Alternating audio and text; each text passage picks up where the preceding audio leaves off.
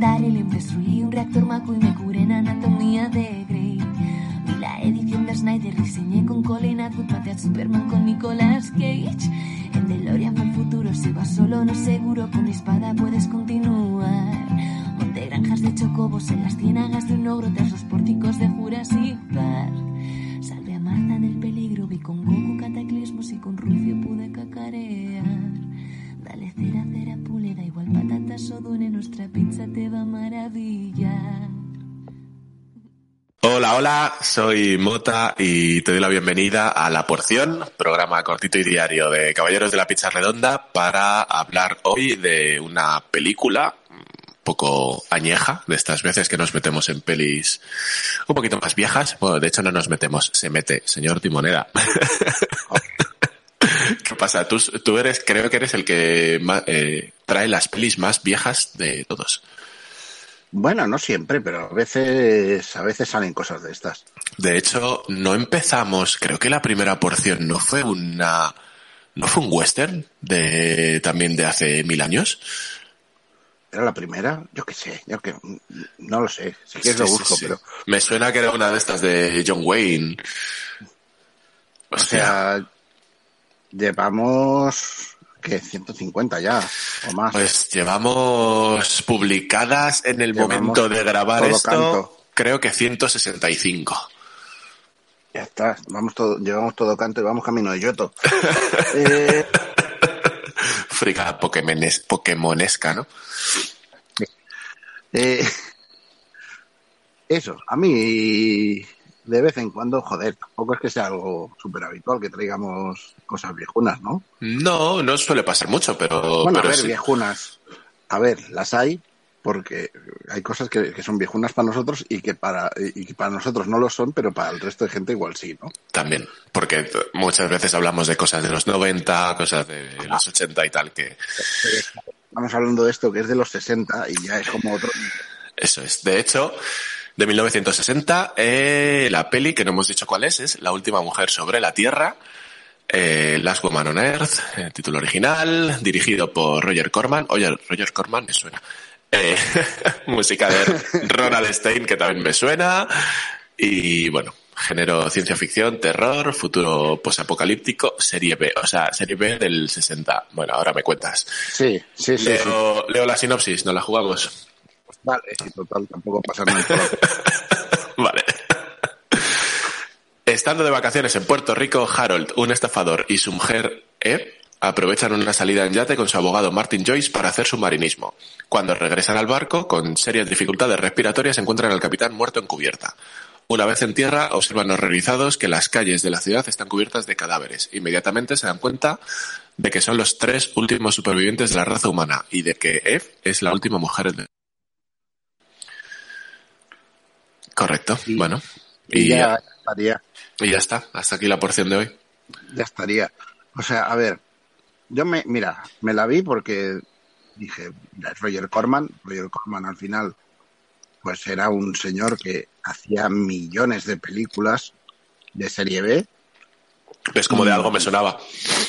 Sí, sí, sí, no, no, y claro, tenía una fama de, bueno, no, era como, como una especie de minisello de calidad, de, sabes que esto va a estar mínimamente bien.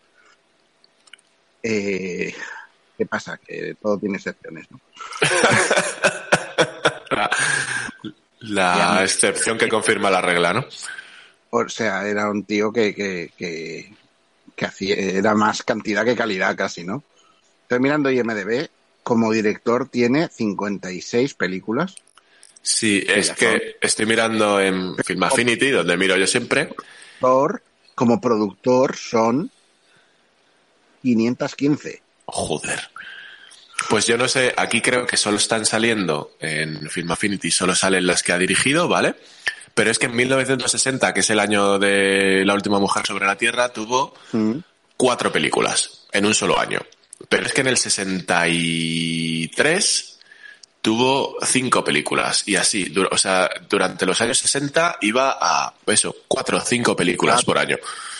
Piensa que en, en el 60 mismo, o sea, el mismo año que esta peli, eh, hizo la versión original de La tienda de los horrores. Ujú.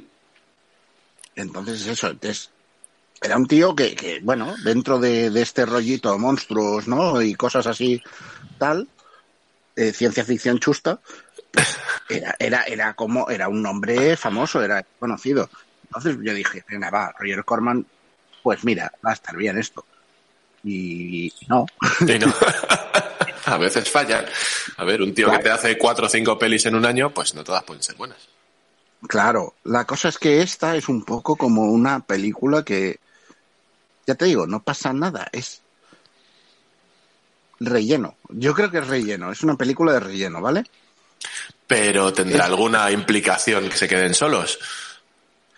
Eh, no, que no tienes que contratar a extras. Eh... o sea, Ay, al, final, al final, lo que te venden como una película apocalíptica, en realidad es la historia de pues estos tres, la pava que está casada con el tipo, que es un ricachón, que es un gilipollas, y el abogado, que es majete. Y resulta que, vaya, que, que sería con el abogado, y ya está. Y deja al marido. Ya está, y esa es toda la trama. Y el marido, en plan, muy enfadado porque me has quitado a la mujer. Y el otro, como, bueno, pero es que es que gilipollas. Trama de la peli, de verdad. Bueno, pues eh, ahor ahorramos cuánto dura, porque no hemos dicho cuánto dura, dura 71 minutos, algo más de una es, hora. Es cortita, pero parece que sea más, ¿eh? es el, el síndrome de Velocipastor. Un poquito. Joder. Bueno, pues, oye, eh, estoy viendo que tiene un 5 en Film Affinity, me parece mucho para lo que nos estás contando.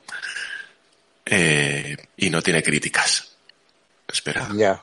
O sea, no te, ah, Vale, no tiene críticas eh, profesionales. Voy a ver las de. Ah, oh, o sea, nuestro, nuestro amigo el del mundo, del que hablamos a veces, no.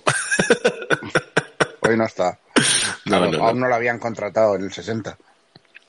Pues uno dice, visualmente he visto cortos universitarios más rigurosos que esta lindeza de Roger Corman. Eh,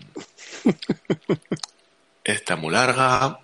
Los tres personajes aprovechan la belleza natural de la playa de Puerto Rico para practicar buceo, pero al regreso... No, esto porque me estás contando la peli. Esto es lo que tiene leer en directo las críticas. No quiero que me cuente la peli, si ya me la ha contado Timo. Eh, una de las películas más descompensadas entre fondo y forma. O sea, la gente se vuelve... Bueno, tampoco aportan mucho esta gente. Sí, te vuelves aquí, te haces una cuenta en Film Affinity y te vuelves crítico al momento. sí, sí, ¿eh? sí, sí, sí. Yo creo que aprendes, eh, te vuelves hasta cervantino. En Sí, fin. mira, al menos una de las cosas que intento yo cuando os cuento películas es no pasarme de imbécil. Uy, ¿Qué? Creo que ese último no te no ha estado. Ah, la censura. Sí. La censura. Que una de las últimas cosas que intentas, ¿Qué? Es no pasarme de imbécil, ¿no? No, no darme aires como, como opinador. sí. A ver, Sabía, ¿eh? creo que, y además creo que es algo que hacemos mucho, ¿no? Soltamos nuestra opinión sobre algo, que para eso solemos grabar el podcast, pero, ay, siempre intentamos hablar un poco o de lo que sabemos o dejamos claro que somos un poquito cuñados en el tema y soltamos nuestro rollo. Sí, pero, pero que quede claro. Que Yo quede si claro. algo no lo sé, no me lo voy a inventar ni voy a fingir que lo sé. Ya Eso está. es. Me parece, me parece correcto. Bueno, pues así es. Film Affinity, IMDB y todos estos sitios está lleno de, está lleno de críticos frustrados. Y nos estamos yendo. La peli bien, entonces, no, puta No, madre. no, no, la peli no. La peli es un horror. Pues ahorramos la visualización. Está- está en PV, por si alguien quiere suicidarse mentalmente. Correcto. Bueno, pues nada, pues hasta aquí la porción de hoy, entonces. Y más que vendrán. Hay más que vendrán y de pelis mejores que esta mierda. Sí, pero- Bueno, pues ya sabes que puedes seguirnos en Instagram, Twitter y caballeros de la pizza redonda.com. Y nada, un placer, una porción más y nos vemos en la siguiente. Adiós.